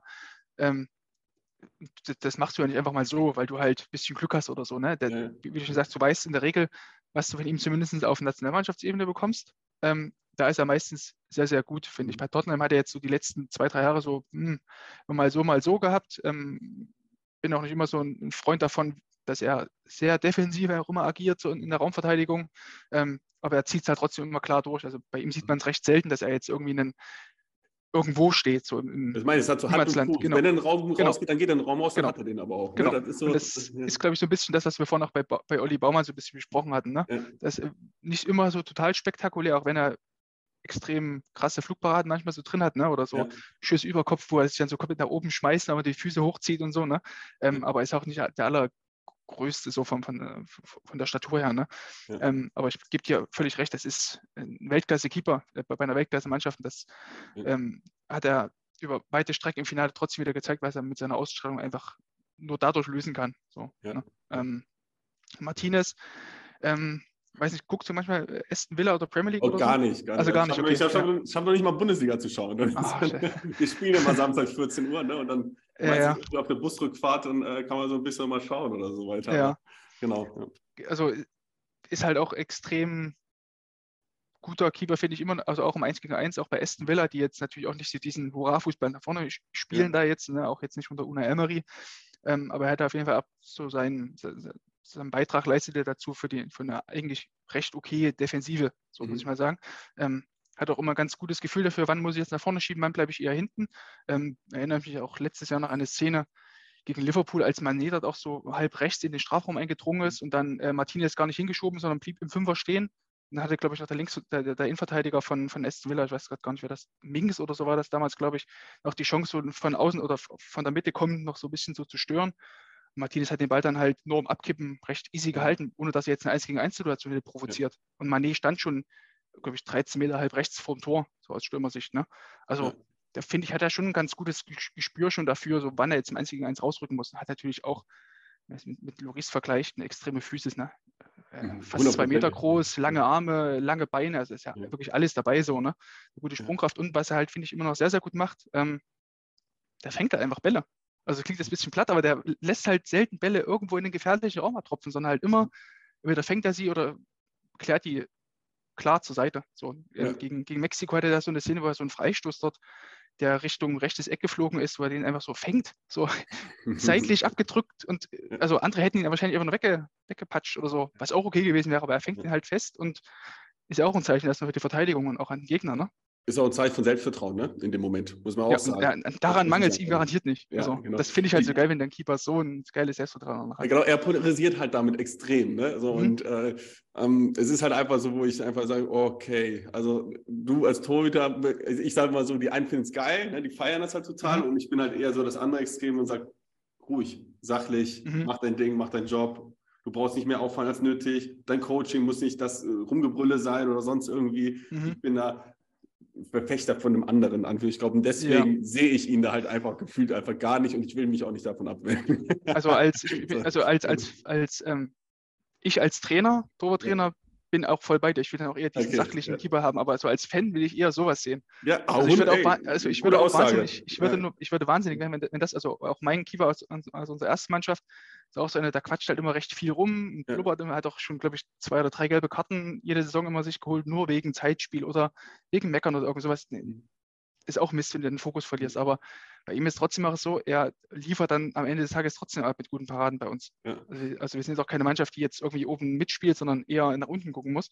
Ja. Ähm, und wenn er halt trotzdem uns dann Punkte sicher hält, dann, okay, wenn du halt so dadurch im Spiel drin bleibst und dich trotzdem mental drin bleibst im Spiel, dann ja, dann mach halt. Aber so, du kriegst keine gelb-rote oder fünf gelbe Karten so. Ja, ja, geil. Dann- Ja, finde ich cool, dass du es auch so sagst. Also so sachlich gesehen als Trainer und als Fan so. Da bin ich beide. So wie Gikiewicz, ne, finde ich halt auch unfassbar, was er teilweise im Ziel macht. Ja, finde ich Mhm. halt echt teilweise unfassbar. Aber die Art und Weise, die geht für mich gar nicht. Zum Beispiel, Ja, wenn genau. jetzt sagt, das ist nicht meins, ja, wenn ich- damit arbeiten muss und jedes Mal gefühlt, ey, muss mal, äh, muss, muss da irgendwie jedes Mal mit Kühlakkus auf dem Platz laufen, damit er runterfährt, ja, dann ist Mhm. es halt, äh, boah, ja. Aber das ist, glaube ich, auch Martinez für mich nicht so an Nummer eins wäre, auch wenn ich ihm vielleicht Unrecht tue gerade und er hat Mhm. eine überragende WM gespielt, sonst hält es auch nicht so ein Ding und hält, ja, ähm, hat auch, war ja nicht die Einzelparade, die er hält, ne? Deswegen, Ja, genau. weil er. Ähm, genau. Weiß ja nicht, wie du das siehst, aber also ich habe lieber Torhüter, die, die man vielleicht eher ein bisschen einbremsen muss, als wenn man jemanden hat, der rumrennt wie ein Schluck Wasser, so manchmal. Genau, Also ich genau. mein- dafür habe ich nicht dieses also- eine Extrem und das andere Genau, Extrem. genau. Aber, dann, aber dann, dann versuche ich ihn lieber eher von oben ein bisschen runterzudrücken, als immer Ja. versuchen, jetzt komm, mach mal. Genau. So, auch wenn du jetzt eben wie Marvin Schwebe Leute hast, wo du denkst, ja komm, hat er jetzt gerade eben eine, eine Weltklasse-Parade gezeigt in der 90. das darfst Oder, geht er, feiern, ne? oder bringt er gerade Altglas weg? So, also, das ist irgendwie, ja. Nee, cool, äh, top. Ich bin da auch eher gesunde Mitte, aber eher ein bisschen drüber als drunter. Dann, Mhm. Äh, dann, dann auf jeden Fall. da sind wir uns einig. Cool. Ja, danke für die Einblicke bei der WM ähm, und äh, ja, über diesen Austausch Schiedsrichter. Jetzt würde ich einmal ganz kurz nochmal, ähm, ah nee, wir sind noch nicht fertig mit der WM. Äh, eine Position, die müssen wir noch besprechen, nämlich das Manuel Neuer. Äh, wie, hast, wie hast du den gesehen in den drei Spielen? War jetzt leider nicht mehr so viel, was man sehen konnte, aber er hatte Mhm. drei Spiele gehabt. ja, das, was man gesehen hat, hat halt gereicht, ne? Also es war, hat jetzt nicht unbedingt Werbung für sich gemacht. Also wir hatten, glaube ich, darüber gesprochen im Podcast, ähm, nach dem, also nach der Gruppenphase haben wir noch eine Folge mhm. damals aufgenommen, dritter Spieltag. Ähm, da haben wir, glaube ich, auch gesagt, von den fünf Gegentoren hat er eigentlich an jedem Gegentor irgendwie eine Beteiligung, also jetzt keine Schuld, sondern mhm. irgendwo eine Beteiligung gehabt. Auch mhm. dieses, äh, glaube ich, das Prominente ist ja trotzdem dieses 2 zu 1 oder dieses 1 zu 2 gegen Japan, als mhm. Asano dort das ganz kurzen, ja. kurze Distanzspitzer Winkel dort abschließt und das kurze Eck trifft. Finde ich, hat er eigentlich taktisch alles gut gemacht, also alles richtig gemacht. Weiß nicht, hast du die Szene gerade noch? Äh, ja, die, wo die Schulter wegdreht. Genau, genau. Ja. Ähm, da finde ich, er hat taktisch alles richtig gemacht. Wie, wie siehst du das erstmal? Also jetzt weg erst vom Technischen, dass er sich wegdreht, das darf er natürlich ja. nicht machen, aber taktisch ja, das erstmal. Ist halt immer, wenn ich, wenn ich so, so analysiere das Ganze, so eine Szene habe ich immer erstmal äh, Torwart-technische Sachen, Torwart-taktische Sachen. Also erst mhm. gehe ich mhm. Torwart-taktisch durch und dann Torwart-technisch. Ähm, und dann gucke ich immer noch ein bisschen mannschaftstaktisch und muss er sich mhm. vielleicht anders verhalten haben, weil die Mannschaft anders agiert genau. hat und so weiter. Ne? Ähm, und da sage ich, ich fand auch, er hat alles richtig gemacht. Und ich glaube, Manu Neuer von einem Jahr oder zwei in einer Top-Verfassung bleibt einfach stehen und kriegt das Ding mhm. an, die, an die Schulter und dreht sich halt nicht weg. Ne? Ähm, deswegen sagst du für mich taktisch alles gut, alles richtig und äh, torwarttechnisch muss das auf seine Kappe nehmen, dann einfach. Mhm. Ja, ja genau. Ich. Ja. ja. definitiv. Und dann ja, hat er halt immer noch so andere Sachen. Das 1 zu 1 gegen Japan, wo er dort aus kurzer Distanz ein überragendes Abwehr, den er, finde ich, Weltklasse erstmal hält, ne? wo du auch vielleicht denkst, könntest du vielleicht auch einen Fuß nehmen. So, weil der hat ja wieder einen recht, glaube ich, ein bisschen breiten Stand gehabt und dann schlägt der Ball ja, glaube ich, fast genau dort ein, wo der Fuß gestanden hätte und zieht dann den linken Fuß so weg und taucht dann dort mhm. so ab, ähm, den er gut unten holt, alles gut, ne? aber dann denkst dann verwertet, glaube ich, ähm, äh, wer war es denn von, von Freiburg? Äh, Doan war es, glaube ich, der dann mhm, getroffen genau, hat. Ja. Ähm, der hat dann nur noch eingeschoben, wo er dann auch denkst, kann der Verteidiger oder muss der Verteidiger vielleicht auch mit verteidigen. Ne? Ähm, aber trotzdem war bei allen anderen Gegentoren noch das Tor gegen Spanien von Morata, wo du denkst, ja, der Ball ist dort schon recht lange dort auf dem Weg zu Morata, dort diagonal in den Richtung 5 Meter Eck oder so. Mhm. Schieb noch einen Schritt vor und nicht ganz zu früh schon zum Stehen kommen. Ähm, das sind alles so Geschichten gewesen, die jetzt bei ihm jetzt bei dieser WM nicht gut waren, aber auch, er hat ja auch keine gute EM gespielt im letzten Jahr. Ja. Also wenn ich an dieses Ungarn-Spiel denke, das war ja auch Kraut und Rüben, ähm, als er bei diesem einen langen Ball, den Andras Schäfer, dann der jetzt bei Union spielt, dort irgendwie reinköpft mhm. und Neuer dort alles wegräumt. Äh, ja, und auch gegen, gegen ja, die England. Fehlerquelle ist halt, äh, Fehlerhäufigkeit ist halt definitiv in den letzten ein, zwei Jahren eher gestiegen mhm. als, äh, als weniger. Genau, genau. Ja. genau. Ich hatte auch mal mit, wir hatten auch mal mit ähm, bei Axel von Big Safe Palava, der hatte da mal ein Video gemacht, wo er wirklich, glaube ich, von der WM 2010 mhm. dann die ganze Europameisterschaften auch alle Gegentore Deutschlands analysiert hat, dann hat er auch recht hohen Fehlerant oder Beteiligungsanteil von Neuer gesehen. Also Hörerinnen und Hörer können einfach gerne mal reingucken bei Big Safe Palava auf dem YouTube-Kanal. Ja, sehr gerne. Ich, Axel, ich meine, ich kenne ihn noch gar nicht, aber äh, tatsächlich ja. steht ja, bei typ, mir äh, auf der Einladungsliste. Äh, ich würde ihn auch gerne mal einladen, äh, weil ich finde es auch bei ihm ist natürlich auch spannend. Er war ja selbst, glaube ich, nie Torhüter, ne? Äh, glaube ich, Axel. Nee, doch, da glaube ich, also er hat mal ja. zu mir gesagt, er hat auch schon mal das ein oder andere Spiel, wo er auch mal so ein bisschen so okay. Sommer-esk mal irgendwie zwölfmal angeschossen wurde oder so. Okay, also das habe ich dann noch falsch wahrgenommen, aber das fand ich dann eigentlich ganz spannend. Aber, mhm. ja, aber habe ich auf jeden Fall auch auf meiner Einladungsliste da tatsächlich mal mit ihm äh, auch mal zu quatschen, weil ich finde auch seine YouTube-Analysen fand ich immer super und so weiter. Also mhm. Also deswegen, äh, ja, äh, sicherlich auch mal. Also Axel, wenn du hier hörst, äh, ich melde mich irgendwann mal. Ja, sehr gut. genau. Ähm, hoffentlich jetzt keine Drohung, oder? Nein, nein, nein, nein, nein. Ganz, ganz im Gegenteil. Ganz im Gegenteil. Äh, ja, sehr, sehr cool. Ähm, ihr Top sehe ich ähnlich so wie du. Äh, bleiben wir mal bei Manuel Neuer ganz kurz mhm. noch. Glaubst du, er kommt nochmal nach der Verletzung zurück? Und ja, wer wird ihn zumindest für die Rückrunde vertreten? Was glaubst du? Es scheint ja jetzt Jan Sommer dann doch zu werden. Ne? Ja, hast du das schon gelesen? Ich habe äh, gelesen. Nö, na, ich habe jetzt bloß Stand gestern, 5. Januar war, dass man ein mündliches Agreement getroffen hat und dass quasi nur die Vereine sich einigen müssten, aber das recht schwierig wäre, weil Gladbach irgendwie 10 Millionen fordert und Bayern will nur 5 zahlen.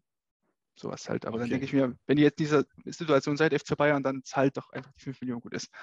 Ja, aber die 5 also, Millionen kriegt ihr ja, glaube ich, äh, auch nicht ein, wenn ja. ihr die eine oder andere Runde mit Jan Sommer weiterkommt. So ist es ja. Ja, genau, wollte ich gerade sagen. Also ja, Jan Sommer wäre, glaube ich, so der Kandidat dafür, der das am besten machen könnte. Man hätte dann auch noch eine, ähm, eine Option für die Zeit nach Neuer, weil ich glaube nicht, dass es so sein wird, ähnlich wie damals bei Oli Kahn, dass dann irgendwie äh, der eine Weltklasse-Keeper hört auf, dann kommt sofort der nächste, sondern es wird halt eher so sein, einer kommt, der nächste wird dann irgendwie verbrannt, sage ich mal, ne, mhm. medial, ähm, und dann kommt der nächste. Wahrscheinlich, ähm, also ich gehe mal davon aus, dass der nächste dann die kommende richtig gute Nummer 1 bei Bayern auch Schweizer sein wird. Ähm, spielt wahrscheinlich gerade in Schwarz und Gelb. Ähm, Rot hat er, glaube ich, meistens an. Ja, ja, oder Grün. Ne? Ähm, mhm. das wäre, glaube ich, so langfristig die optimale Lösung. Und als Übergang quasi, Jan Sommer ist ja nochmal drei Jahre jünger. Oder vier, glaube ich. Ähm, das wäre, glaube ich, so die optimale Lösung. Nübel wird es halt nicht werden so. Dafür ist halt in den letzten zwei Jahren, glaube ich, zu viel Kaputt, auch öffentlichkeitswirksam so passiert oder eben auch nicht passiert. Ähm, was auch okay ist so. Ich, mhm. ich finde, Nübel ist nach wie vor ein guter Torhüter, der seine Sache auf jeden Fall machen kann, der auf jeden Fall bei einem Europa League Club irgendwo unterkommen wird. Ähm, aber für das Top-Top-Level reicht es halt nicht, was ja auch wirklich nicht schlimm ist. So. Aber zeigt halt trotzdem erstmal, wie schwer es halt ist und wie beschissen das einfach ist für deutsche Nachwuchstorhüter irgendwo bei einem Bundesliga-Club Fuß zu fassen. Also wenn, wenn wir jetzt bei, nur, nur, mal das, das Blatt umdrehen ne, und jetzt weg von Bayern kommen, sondern eher hin zu Gladbach gehen, die ja auch eine Nummer 1 abgeben werden. Die stehen jetzt halt vor der Herausforderung. Wir haben jetzt Zippel und Olschowski, der seine Sache gut gemacht hat in den beiden Spielen gegen äh, Bochum und Dortmund. Wir haben zwei Wochen vorher noch gegen Olschowski noch gespielt mit Fortuna Köln. Mit ah ja, krass. Ja, genau. Und dann steht er auf einmal bei, äh, ja, gegen Borussia Dortmund auf einmal im, im Stadion. Dann, ja. Habt ihr wenigstens gegen ihn getroffen mehrmals? Wir haben gewonnen, ja, wir haben gewonnen. Ja, siehst du, klar, ja, spricht er gleich für euch. genau, also, also das zeigt ja auch erstmal, also erstmal, wie er überhaupt in diese beiden Spiele gekommen ist, mit der Verletzung von Zippel, ne, der ja. natürlich klare Nummer zwei war, auch erfahrener Mann, aber wenn man da jetzt überlegt, man will jetzt wieder irgendjemand Neues holen, also da sprang auch irgendwelche Namen wie Gikiewicz rum, was sicherlich passieren wird, aber mhm. das zeigt ja erstmal, wie schwierig das für junge Keeper derzeit ist, irgendwie ja. da aber da sind wir wieder bei dem Punkt, ne? du brauchst halt Geduld und den richtigen Moment mhm. und vielleicht erst mit 24, 25 kommst dann tatsächlich genau. mal, du machst mal ein Spiel und dann mhm. ja, können auch haben wir auch mal gesehen bei Leverkusen, ne, wo der Radetzky sich verletzt hat, dann äh, mhm. Niklas Lomb, der dann eigentlich dann, boah, ja, eigentlich auch viel ihm nachgesagt wurde, dann mhm. es, es, es, nicht gepackt hat. Lennart Grill jetzt auch nicht überzeugt hatte, dann so als, als junger Torhüter dann in Leverkusen dann auch noch, ne?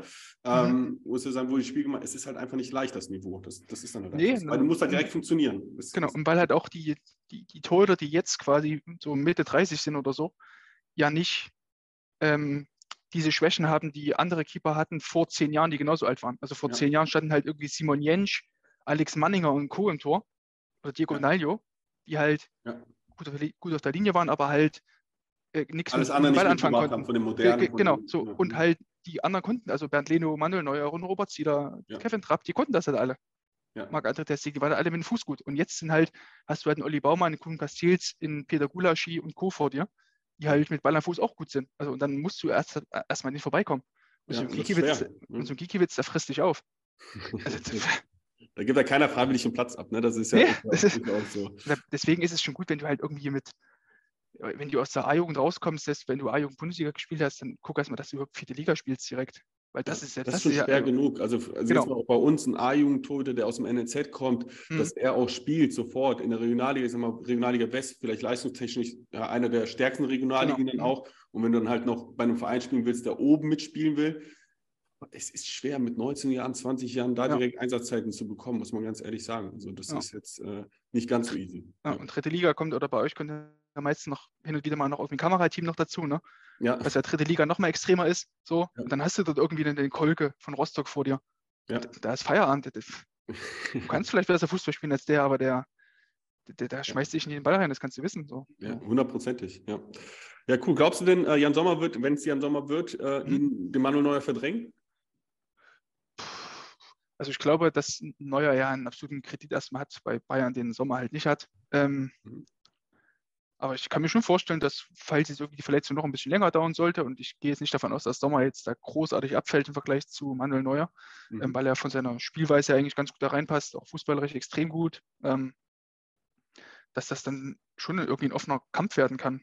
Also Neuer hat zwar schon mal gezeigt, dass er zurückkommen kann nach dieser solchen Zeit nach der WM 2018, mhm. ne, wo er dort mehrere äh, Verletzungen da auch hatte, ähm, dann ja gut zurückgekommen ist, anderem gegen, gegen Paris dort im äh, Champions League Finale 2020 und so.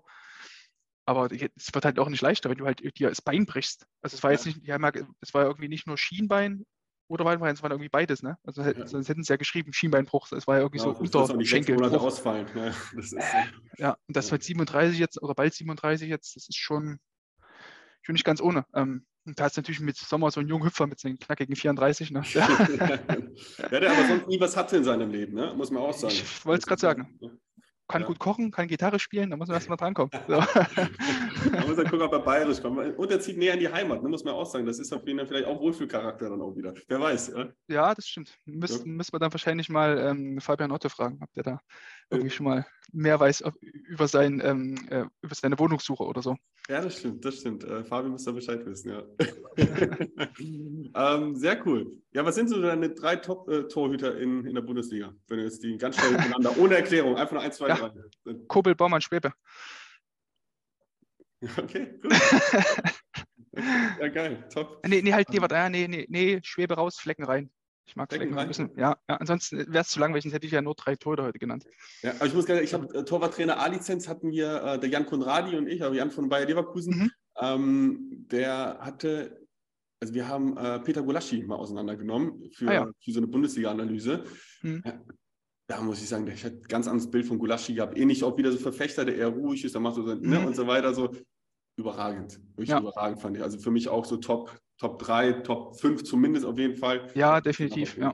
Er hat auch ein geiles, finde ich, Repertoire, auch ähnlich wie so Manuel Riemann, so einfach nur an, äh, an Ballverteilung. Also kann Dropkick, kann mhm. Seit, äh, also Hüftdrehstoß, kann Abwurf, kann alles so. Andere können halt, sage ich mal, nur den Hüftdrehstoß, machen halt gar keinen Dropkick. Dann ähm, auch noch nicht mal gut meistens. ja, genau, genau. Also ist mal, ja, das stimmt. Und ich bin voll bei dir. Also man hatte ja ähm, damals auch gar nicht so die, die große Hoffnung, dass Gul also damals als Gulaschi, glaube ich, zum Aufstieg kam in dem Jahr, mhm. hatte man ja eigentlich eher die, oder war eher der Standpunkt, ja, Gulaschi wird jetzt eher kurzfristig noch hier bleiben, ne? das wird jetzt nicht so lange hier bleiben, aber dass er sich halt so steigert, ähm, weil er jetzt auch in Salzburg nicht die Anzeichen gemacht hat, ähm, war echt krass, wie er sich da nochmal weiterentwickelt hat. Das hätten nicht viele hier erwartet, wenn man sich so mit Leuten hier von der B so auseinander, äh, auseinandersetzt. Hundertprozentig. Ich würde die Liste noch so ein bisschen um Kuhn Castells erweitern tatsächlich. Also, ja, also finde ich, find ich auch super. Ich glaube, da tut, tut man sich was drei, zwei, also da kann man vielleicht ja, ja. drei, vier Tore da durchmischen oder so. Genau, ja. Aber cool. wir, hatten, wir, wir hatten letztes Jahr, glaube ich, mal irgendein Ranking gemacht zum Abschluss der Bundesliga-Saison. Ähm, und da haben wir aber auch bewusst auf irgendwelche Positionen oder auf irgendwelche 1, 2, 3, sondern haben gesagt, Top 1 überragend, Top 2, okay, so. Ja. Also, weil, weil du hast in der Bundesliga wirklich extrem viele gute, sachliche Torhüter dabei. Ob das jetzt Castells ist, selbst ein Kevin Trapp ist ja kein, kein Blinder. Ja, ne? ja. Ähm, das, deswegen ist das schon, schon geil, wie viele gute Keeper man hier einfach in der Bundesliga hat. Wenn ich gucke, irgendwie so Man, oder bei, bei Man City zum Beispiel, Ederson, auch ein ganz windiger Typ, Jordan Pickford, denkst, hey, hey, hey. Aber also da, da, sind halt andere Ligen schon ein bisschen weiter drunter, obwohl sie jetzt eher diese, also in der Spitze sind sie sicherlich besser, glaube ich, ich andere Ligen. Mhm. Aber ich glaube, so in der, in der Breite, Breite. Mhm. also da ist das schon extrem gut, was die, ja. was die Bundesliga da rausbringt seit Jahren. Bin ich bei dir. Cool. Top. Ja, wo kann man noch mehr, mehr über deine Arbeit erfahren? Über dich, über deine Arbeit? Äh, ja, auf Twitter auf jeden Fall. Ähm, mhm. Sascha Filter, also FLTR. Ähm, Gibt es mhm. jeden Montag nach, der, nach dem Bundesligaspieltag, dann irgendwann im Laufe des Tages, meistens vormittags, mhm. ähm, je nachdem, wie es die Zeit zulässt, ähm, die Keeper-Analyse, Hashtag Keeper-Analyse. Gibt es da ähm, einzelne Szenen, die halt am Wochenende spannend gewesen waren. Ähm, ansonsten immer im Podcast, eben auch Keeper-Analyse-Podcast jeden Dienstag nach dem Spieltag. ja, und bei Elf Freunde bin ich auch mal äh, vertreten mit Texten. Ähm, ab und zu bei Sky nochmal. Ansonsten, ja. Sehr cool. Ja, sehr geil, sehr cool. Äh, verlinken wir auch nachher alles. Muss mir nachher alles mal kurz rüber schicken und dann äh, verlinken wir das alles. Und äh, ja, ey, mir hat es unglaublich viel Spaß gemacht. Danke, dass du da warst. Ähm, also wirklich äh, auch für mich nochmal WM und auch Bundesliga und wie du deine Analyse machst, wie du drüber, über Fußball denkst und über die Torwartposition vor allem denkst. Mir hat es extrem viel Spaß gemacht. Ich glaube, jeder dieser Zuhörer kann hier äh, einiges für sich rausnehmen. Ähm, ich glaube, es wird keine Sekunde langweilig hier äh, gewesen sein, wenn man hier zugehört hat. Ähm, deswegen nochmals vielen, vielen Dank. Auch, dass es so spontan war. Äh, Anfrage kam, jo, können wir machen. Hier der Link, Termin gebucht. Jo, machen wir. Also, alles erledigt. ja. Deswegen nochmal vielen, vielen Dank und ähm, gerne nochmal letzte Worte von deiner Seite aus, was du der Torwartwelt mitgeben möchtest oder Torwarttrainerwelt, was du über dich noch mitgeben möchtest oder sonst irgendetwas. Gerne. Ach, da habe ich gar nichts. Ähm, ich will mich immer nur bedanken, Adam, für die, ähm, für die Einladung. Hat sehr, sehr großen Spaß gemacht. Austausch ist immer gut. Und ja, ähm, beim nächsten Mal hören wir uns dann, würde ich jetzt hiermit aussprechen, die Einladung für, für meinen Podcast. Da hören wir uns dann mal bei mir auf, anderer, äh, auf einer anderen Spur. sehr gerne, bin ich dabei. Ich bin mir jetzt gar nicht sicher, aber ich glaube, das war tatsächlich das längste Interview, das ich äh, hier im Podcast geführt habe. Aber da war jetzt ja so viel drin. Ähm, ich muss ganz ehrlich sagen, mir hat es extrem viel Spaß gemacht, dass ich mit Sascha auszutauschen. Man merkt halt einfach, wenn man sich mit ihm unterhält, das hast du wahrscheinlich auch mitbekommen ähm, oder auch, ja, konntest du wahrscheinlich auch heraushören, absolute Experte, was, was komplett den internationalen Fußball angeht. Ähm, deswegen, wenn du mehr einfach da über Torwartanalysen und so weiter wissen willst, Folge Sascha einfach auf Twitter. Äh, du brauchst nicht unbedingt einen Twitter-Account, um seine Inhalte auch da lesen zu können. Der Link ist in den Shownotes dann auch verlinkt, also sprich, da kannst du einfach draufklicken und kannst dir seine wöchentlichen Analysen auch nochmal anschauen und natürlich, hey, folgst einem Podcast. Ähm, da kriegst du jede Woche dann zur Bundesliga wieder eine Analyse und äh, ja, kann nicht schaden, da mal reinzuhören. Also ist auf jeden Fall ja, sehr, sehr cooler Typ und macht da wirklich einen geilen Job. Deswegen, Sascha, vielen Dank, dass du dir Zeit hier genommen hast. Und ähm, ja, wird sicherlich nicht das letzte Mal sein. Bin da sicher, dass wir vielleicht auch mal dann im Sommer dann nochmal eben so einen kleinen Rückblick auf die Saison 2022, 2023 mit Sascha werfen werden. Ähm, ja, ist auf jeden Fall, würde ich mich freuen darüber. So, jetzt machen wir Schluss für heute. Genug gequasselt. Äh, schön, wenn du die ganze Zeit äh, dabei gewesen bist und bis zum nächsten Mal. Ich bin raus für heute. Ciao.